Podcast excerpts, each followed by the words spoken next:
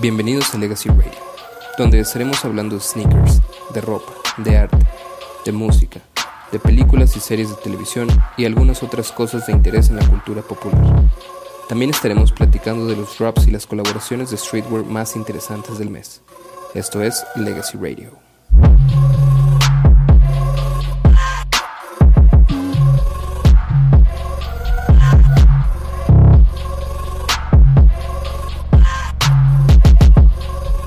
Eh, ¿Qué tal amigos? Bienvenidos a Legacy Radio.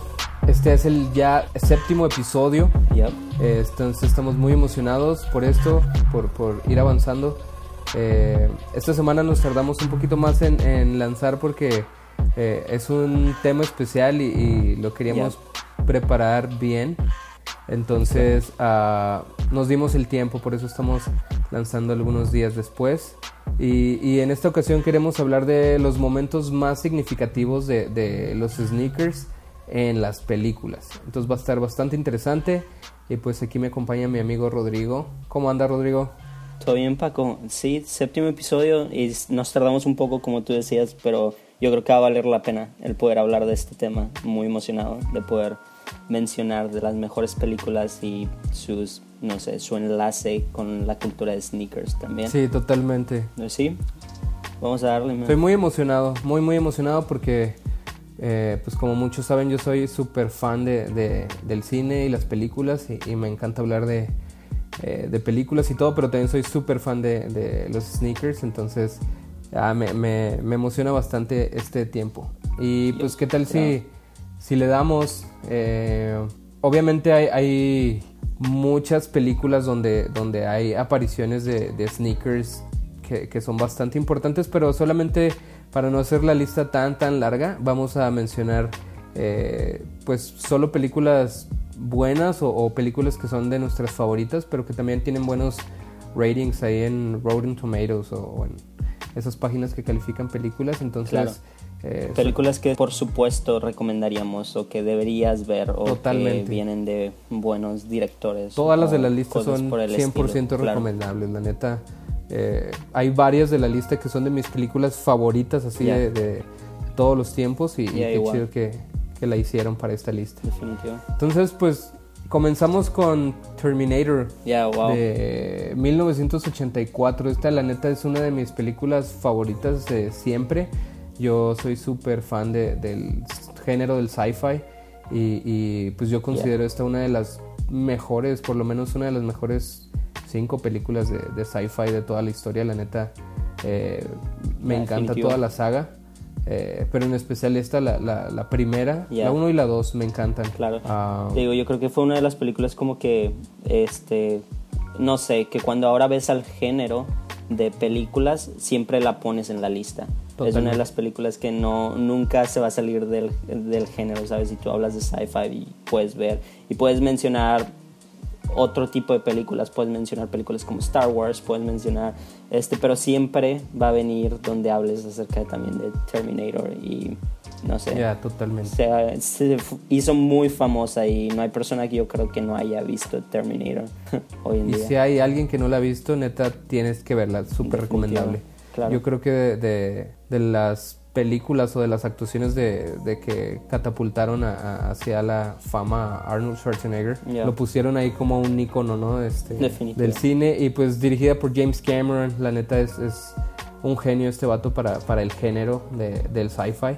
Ya. Y, y la escena está así de que eh, viene un, un, pues el Terminator que viene del futuro y, y viene para eliminar a, Ya. a- a Linda Hamilton, que, que el personaje se llama Sarah Connor, y, y ella en el futuro va a ser la, la que va a entrenar a su hijo y va a liderar la rebelión en contra de las máquinas, ¿no? Entonces viene este vato y, y aparece desnudo y, y, eh, la va a matar, pero luego también del futuro viene este otro personaje que se llama Kyle Reese, que, que él, él viene como para protegerla del Terminator. Entonces, él es humano, el, el Terminator pues obviamente es, un, es una máquina. Máquina, ya. Entonces viene este Kyle Reese para, para protegerla y obviamente pues también aparece desnudo porque no pueden viajar con, con cosas en, en, en el portal, en la máquina del tiempo.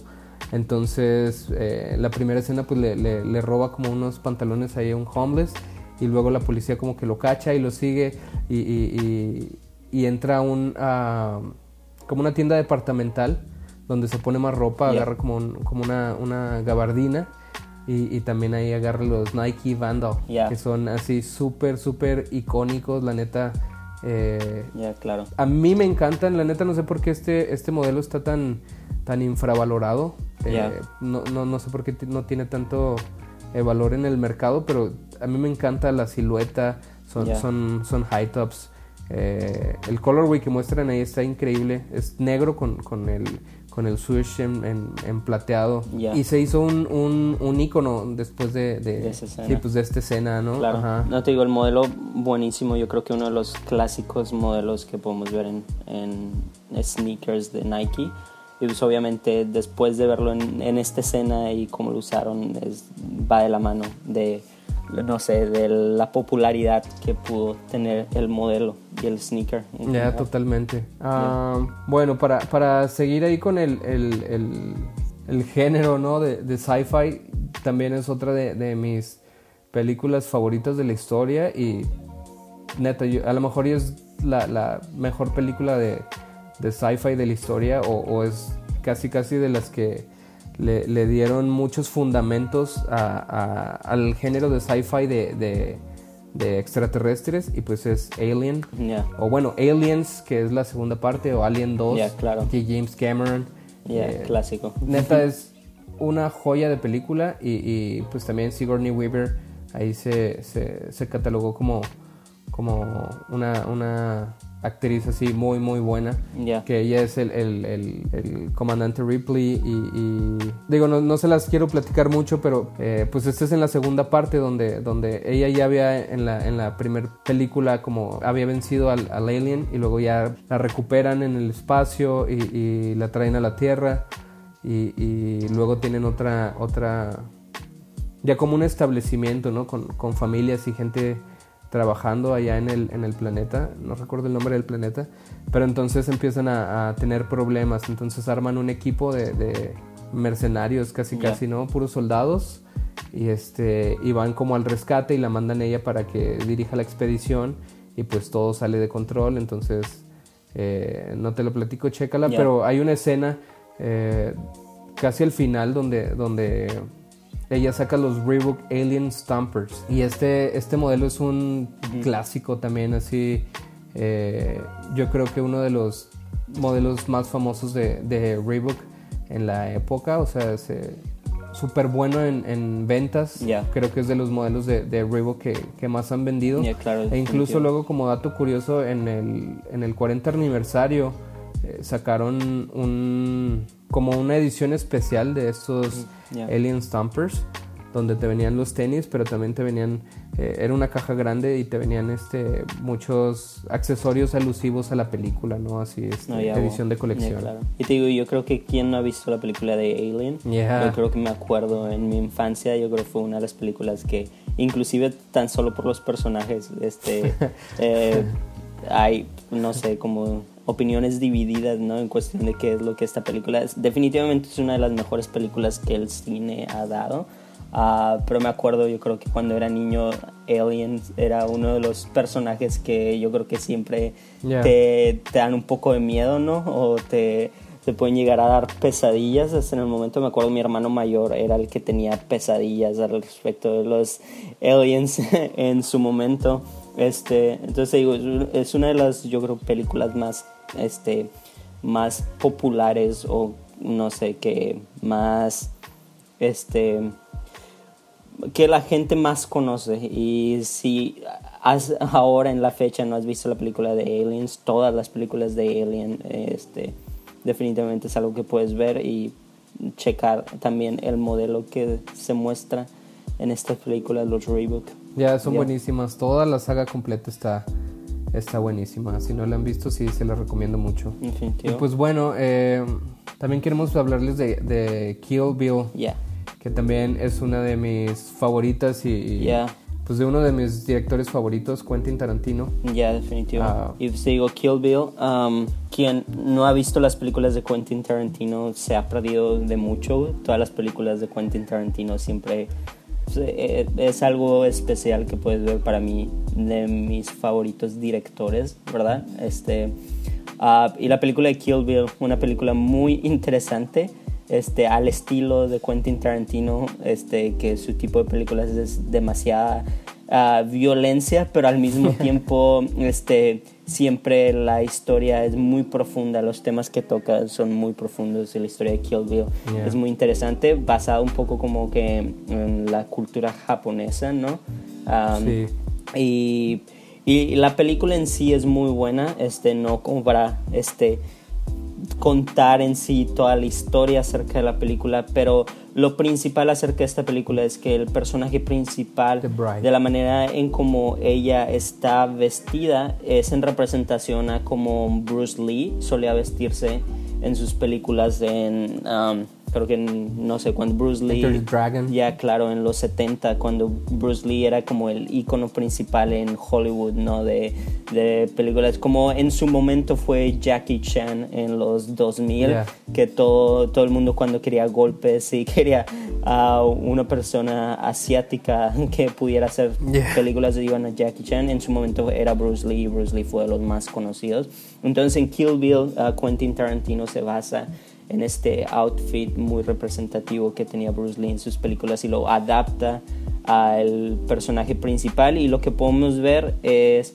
el sneaker que ella usa son los Onitsuka Tiger Yeah. que si tú no has escuchado acerca de Onitsuka Tiger este básicamente es lo que hoy conocemos como ASICS o ASICS como sea que lo llames este pero hay una historia muy interesante acerca de lo que pasa con Onitsuka Tiger y estos icónicos eh, sneakers que usan en, Kill Bill, que es básicamente el México 66. El modelo se llama México 66.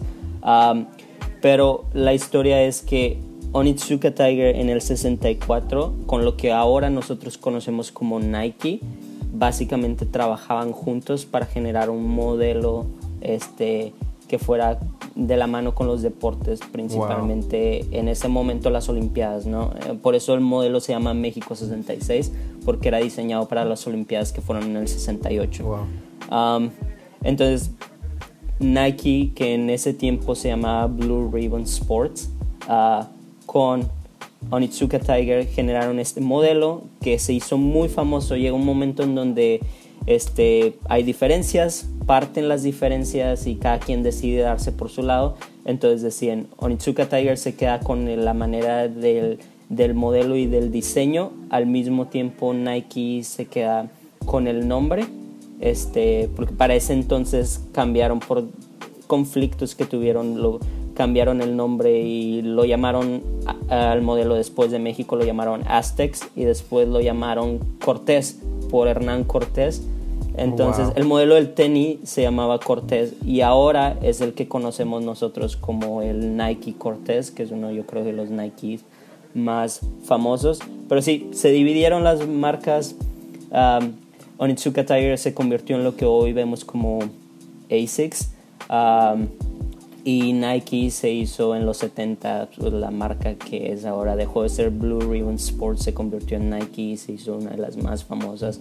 Y yo creo que a partir de ahora no conocemos mucho o no sabemos mucho acerca del nombre Onitsuka Tiger pero siempre volteamos a ver a Nike y vemos el modelo Los Cortés y es como wow este de los modelos más vendidos de los más famosos Súper icónicos. ya claro este que hay en otras películas también Am, pero sí te digo entonces es interesante saber eso este cómo fue la división cómo pasó todo eso y bueno ver que, que va de la mano que un modelo si tú ves el modelo principal en ASICS, que es el, el sneaker blanco con azul y rojo. Ves el Cortés, es el mismo diseño, básicamente, nomás diferentes marcas. Entonces, muy interesante ver cómo, este, cómo se hizo icónico, porque era el Onitsuka Tiger fue el modelo eh, que este diseñador japonés en los 60, que era un ex militar, lo hizo para deportes y se hizo icónico en personas como Bruce Lee y después alguien, un genio de las películas como Quentin Tarantino lo adapta para Kill Bill. Ah, entonces, ya. Y ahí explotó, ¿no? No, claro. Y te digo, hoy en día yo creo que está volviendo. 2003. Sí, y te digo, hoy en día yo creo que está volviendo como ese vintage love por cosas. Entonces, he visto aquí en Australia tiendas que son exclusivas Onitsuka Tiger y que lo único que venden en esa tienda son los México 66, porque volvieron a, a ese nombre, ¿no? A agarrarlo, el original. Entonces, ya es un dato muy bueno que está... Está increíble esa historia. Está cool saber cómo va de la mano todo este, y lo que las películas también pueden generar, porque estoy seguro que películas como Kill Bill le dieron más fama a este modelo, que en lo personal, el que se muestra en, en Kill Bill es un amarillo intenso, este con las líneas negras. No soy muy fan de ese modelo, pero en general mm. lo que es Onitsuka Tiger, este, hay modelos, sobre todo el blanco con azul y rojo, que es el original, es el que más me gusta. Ya, definitivo. Uh, pero sí. Como el de Forrest Gump. Ya va de la mano con películas como Forrest Gump y pues este hablando ya hablando de otra película yo creo que de las más famosas y tú este dame tu opinión al respecto pero Forrest Gump de mis películas top 5, yo creo. Y ahora sí que más que Kill Bill, eh, ¿quién no ha visto Forrest Gump? ¿Quién no ha visto esa representativa película con este ah, con Tom Hanks haciendo una actuación icónica, épica, que yo creo que frases de las que él habla o dice en esa película las usamos hoy en día este, en, en, muchas cosas. Y pues, la escena principal no es cuando el personaje de Jenny, o sea, su, como su amor platónico, su esposa y todo este le regala este par de Nike Cortez para que él pueda correr porque le encantaba correr después de la deficiencia que tenía en sus piernas y que supo que podía correr. Este, no paró de correr y le regala este par de Nike Cortez que desde entonces, por lo que he leído, se hizo icónico y las ventas solo se fueron este, a más con Nike Cortez y empezó a ser una de las marcas más vendidas pero sí, no, no sé, ¿tú qué, opinas acerca de Forrest Gump? Una de las mejores películas, yo creo que el cine ha dado en general. Cada vez que la veo me, me, hace llorar, o sea, es una de las películas que no puedo evitar llorar cada vez que la veo en algunas escenas. Me encanta, sí, es un, un clásico así del cine, muy bonita película. Eh, también de mis favoritas. Eh, pero hay otra donde, donde creo que me gusta más en lo personal y, que donde también eh, vemos los Nike Cortez y es en El Lobo de Wall Street o Wolf of Wall Street. Ya. Eh, esa es una de mis películas favoritas. Yo creo que Leonardo DiCaprio es mi, mi actor favorito o de mis favoritos y, y Martin Scorsese es de mis directores favoritos o sí, yo creo de mis cinco favoritos. Ah, y unas actuaciones increíbles, neta. Eh, Jonah Hill también sale, eh, Margot Robbie, Matthew McConaughey. Es una joya de película esta. Y, pues vemos ahí los, los, Nike Cortez en esta escena tan, tan icónica, ¿no? Donde, donde están ahí nada más mencionando este pues, Jordan Belfort y, su amiga Donnie. Y, están bien adictos ¿no? a estas drogas que, que les llaman los, los LUDs. Y, están yeah. tome y tome de esas todo el tiempo, pero luego tienen unas expiradas eh, ya de, de, hace un chorro de tiempo que les llaman las lemon. Y entonces esa vez se toma una y, y está ahí en su casa, te digo, chilling y hacen ejercicio y luego recibe una llamada y, y en eso pues trata de contestar la llamada y pierde toda la noción de la realidad y pierde el control y, esta escena tan icónica donde sale arrastrando de la casa y, se sube a su a su Lamborghini para manejar a la, a la casa de campo y todo eso. Ah, es increíble. neta no sé por qué no, no le dieron un Oscar, un Oscar por, por esta película a DiCaprio. La neta es increíble que no lo haya ganado. Pero, pero ahí vemos los, los Nike Cortez en, en, yo creo que para mí es eh, también mi colorway favorito que es blanco Ya. con negro.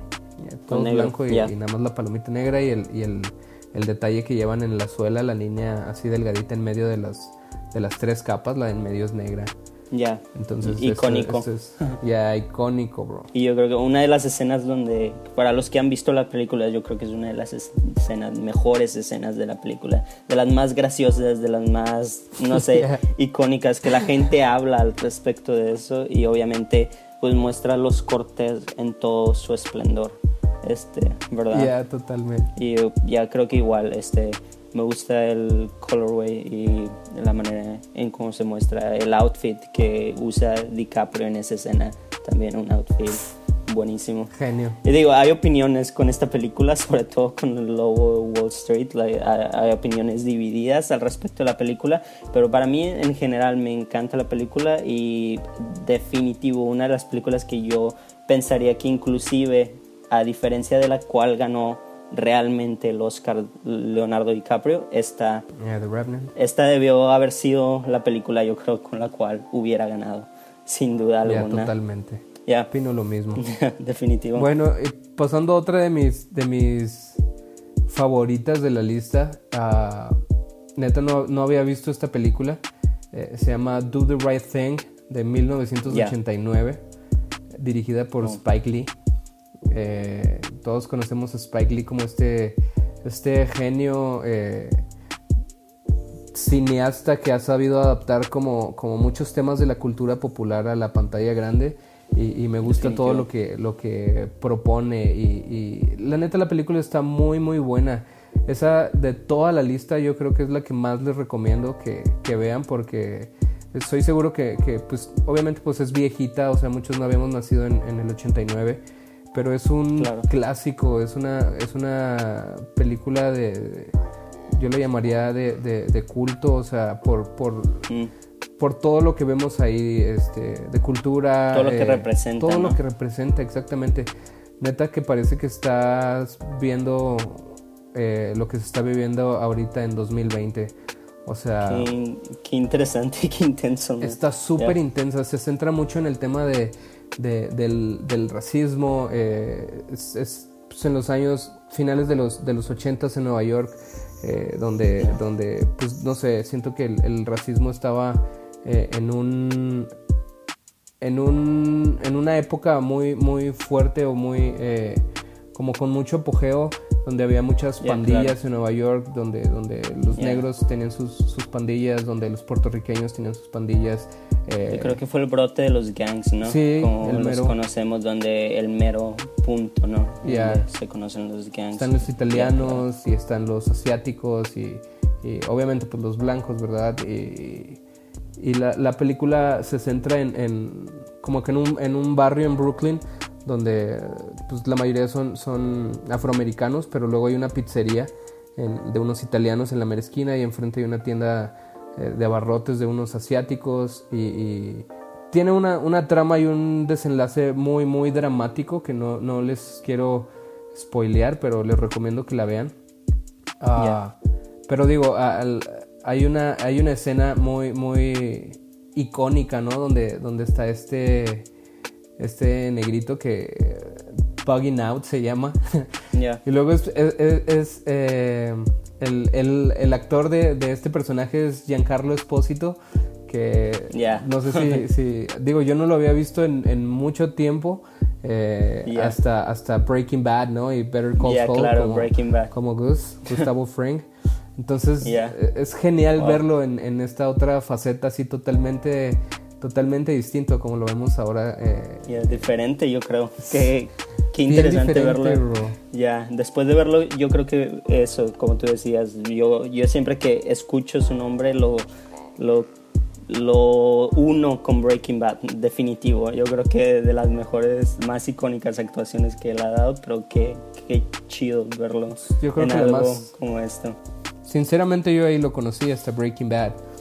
Pero me, me llamó mucho la atención verlo aquí en, en este, en esta película de, de- del 89. Y salen muchas así estrellas en sus inicios, como Samuel L. Jackson y, y Martin Lawrence, y eh, varios, ¿no? Entonces, esta es escena donde, donde este chavo, Bugging Out, eh, va caminando y, trae unos Air Jordan 4 Cement, así nuevecitos, bien limpiecitos y, bien cuidaditos, ¿no? Y, están haciendo como una, una, reseña a lo que significa eh, para la cultura, ¿no? Y para ellos en esa época tener, tener esos tenis, ¿no? Entonces en eso viene un, blanco que vive ahí en la misma calle, que trae una playera de los Boston Celtics y, se hacen ahí de palabras y pues el blanco como que ah, lo ignora y le da X, entonces agarra su bicicleta y se sigue caminando y con la bicicleta le atropella sus Air Jordan 4 y, este, este bugging out se vuelve loco y se le hace ahí de, de tos y, le grita y, el blanco lo ignora. Y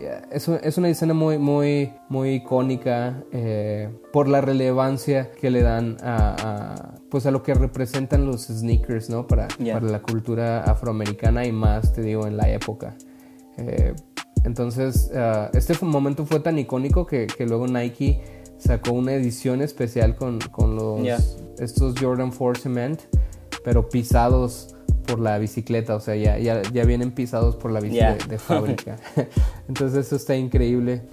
Ah, y hay muchas otras versiones de, de, Jordans que son alusivos a la película y los puedes reconocer por las siglas DTRT, que yo antes pensaba que, que era abreviación para Dirt, pero no, eh, son siglas para Do the Right Thing y hay muchas versiones que, que puedes encontrar ahí que, de Jordans eh, de TRT. Entonces está súper, súper eh, interesante este. La neta fue eh, de mis películas favoritas de la lista y como les digo se los recomiendo muchísimo, muchísimo. Es, es neta no se van a arrepentir.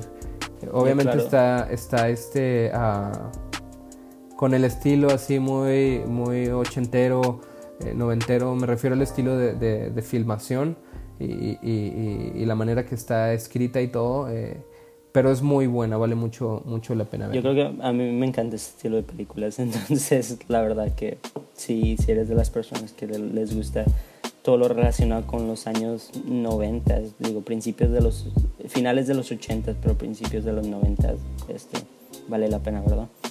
Vale bastante la pena. Ya, claro. Y pues otra de, que quiero poner en la lista que también la recomiendo muchísimo. Ah, me encanta esta película también de Spike Lee. Ah, se llama He Got Game de 1998. Eh, es, neta, esta es una joya de actuación de parte de Denzel Washington. Eh, super joven, man. Bro, super joven, vato. Y, y la neta, eh, para mi gusto de, mis actuaciones favoritas. La neta la, rompió con esta actuación. Me encanta su personaje y todo.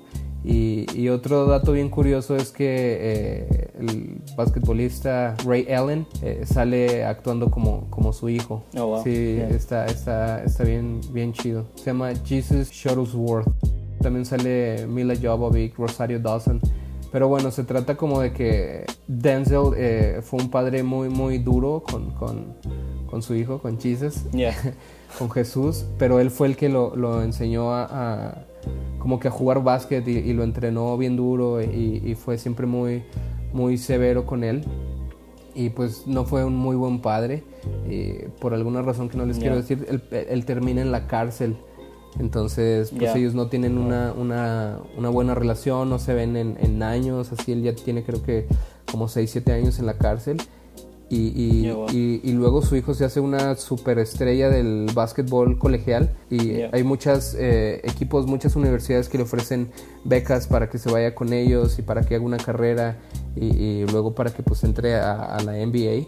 Eh, entonces, eh, la, trama está de que el, gobernador eh, es súper fan del básquet, entonces le dice al, director de la cárcel que convenza a, Jay, a, Denzel Washington, de que convenza él a su hijo de, firmar para cierta eh, universidad y, que si lo convence, pues entonces le va a reducir eh, su tiempo de, condena.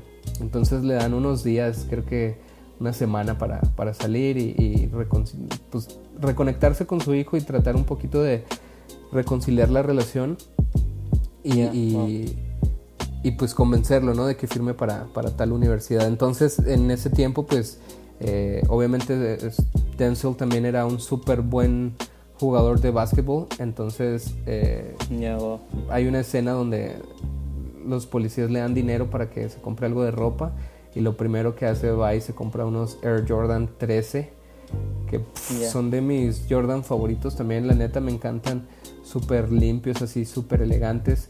Y en ese momento pues acababan de salir, o sea, eran, eran pues sí, el, el, el, Jordan con más hype de, de, todos en ese preciso momento, entonces eh, va a una tienda y, pues, se los compra, sale ahí con el, el brazalete de, de, libertad provisional.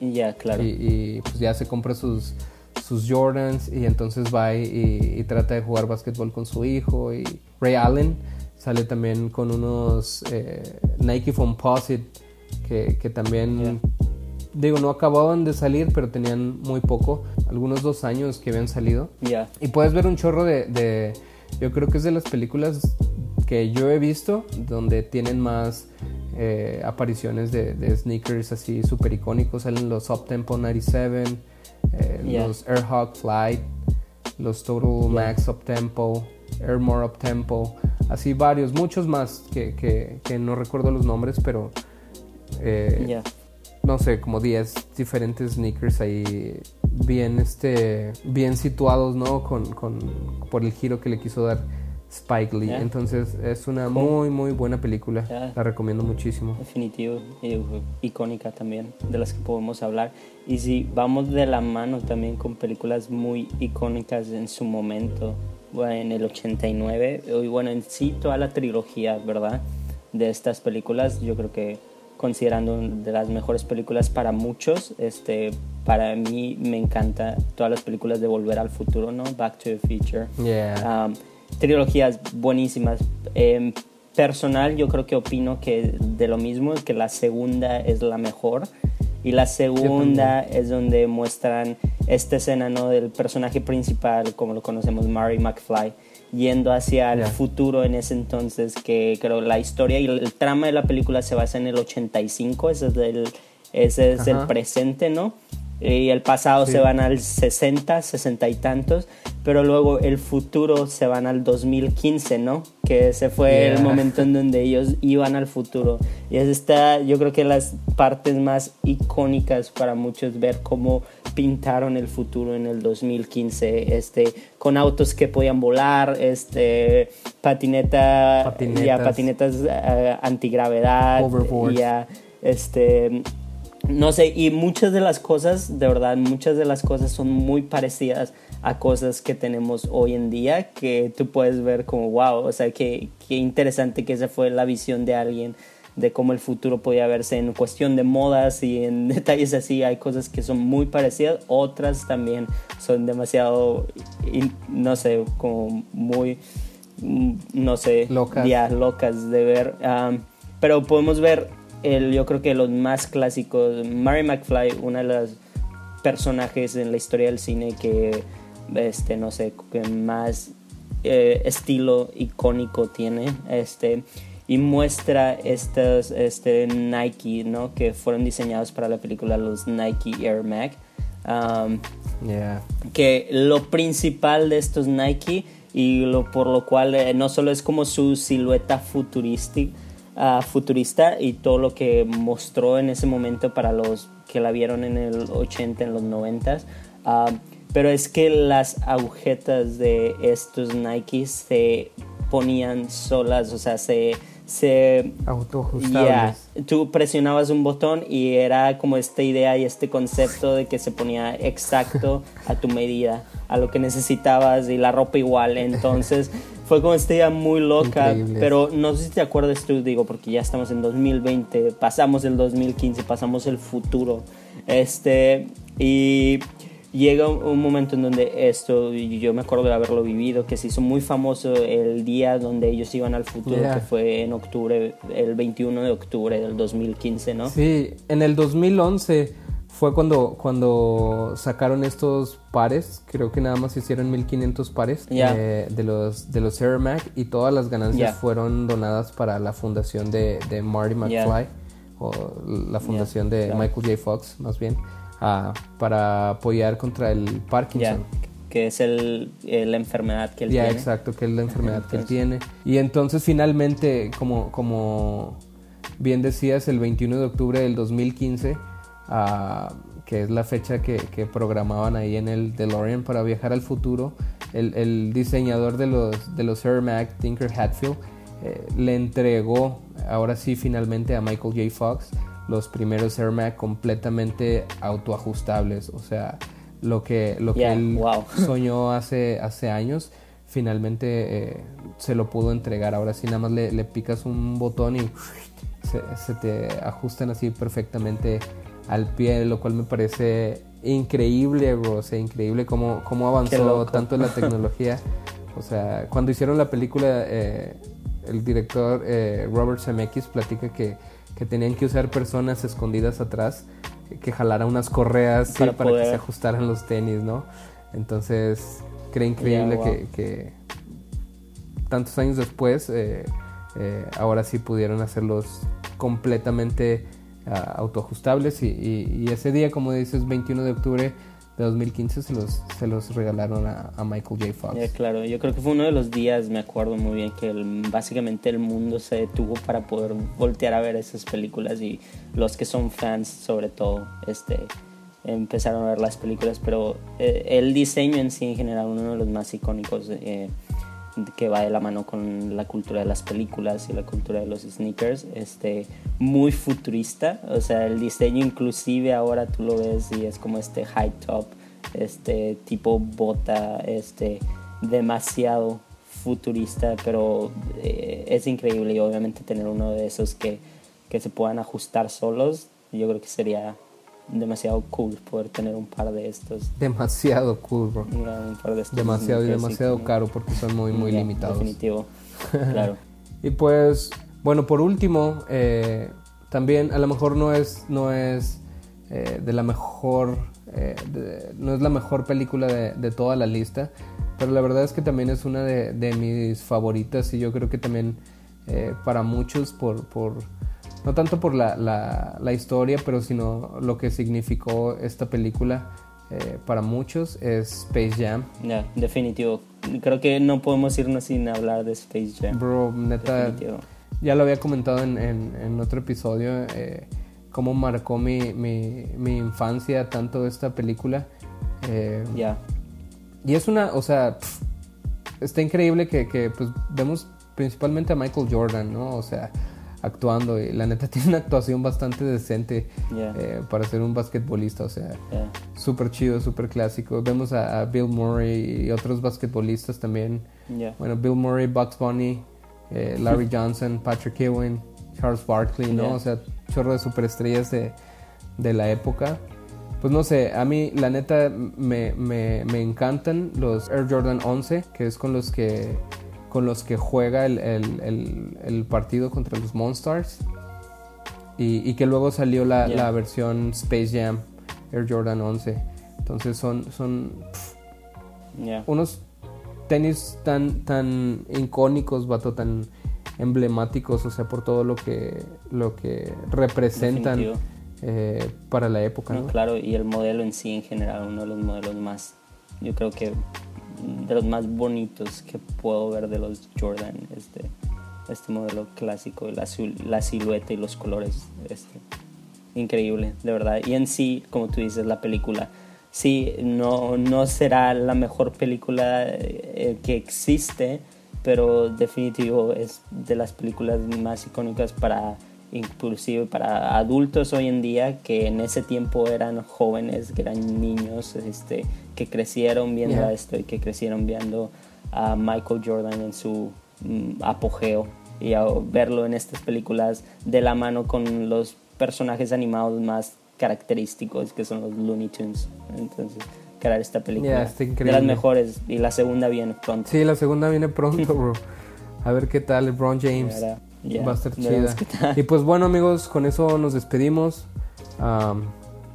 Ojalá que les haya gustado esta recomendación de, de los momentos más icónicos de, de los sneakers en películas, al menos para nosotros. La neta, como les decía al principio, casi todas las películas de la lista son, son muy buenas. Eh, no lo digo yo, eh, lo dicen muchos críticos de cine, entonces todas tienen muy buenos ratings ahí en, Rotten Tomatoes o en, algunas otras páginas de, de, calificación de películas, entonces la neta todas son muy muy recomendables, espero que puedan ver algunas de estas. Y, si ustedes saben de alguna otra que, que, no mencionamos en la lista, que, creas que debió de estar, coméntanos ahí, mándanos un, un DM y este y a lo mejor y luego hacemos la parte 2 entonces pues nos despedimos amigos. Esto fue Legacy Radio y hasta la próxima.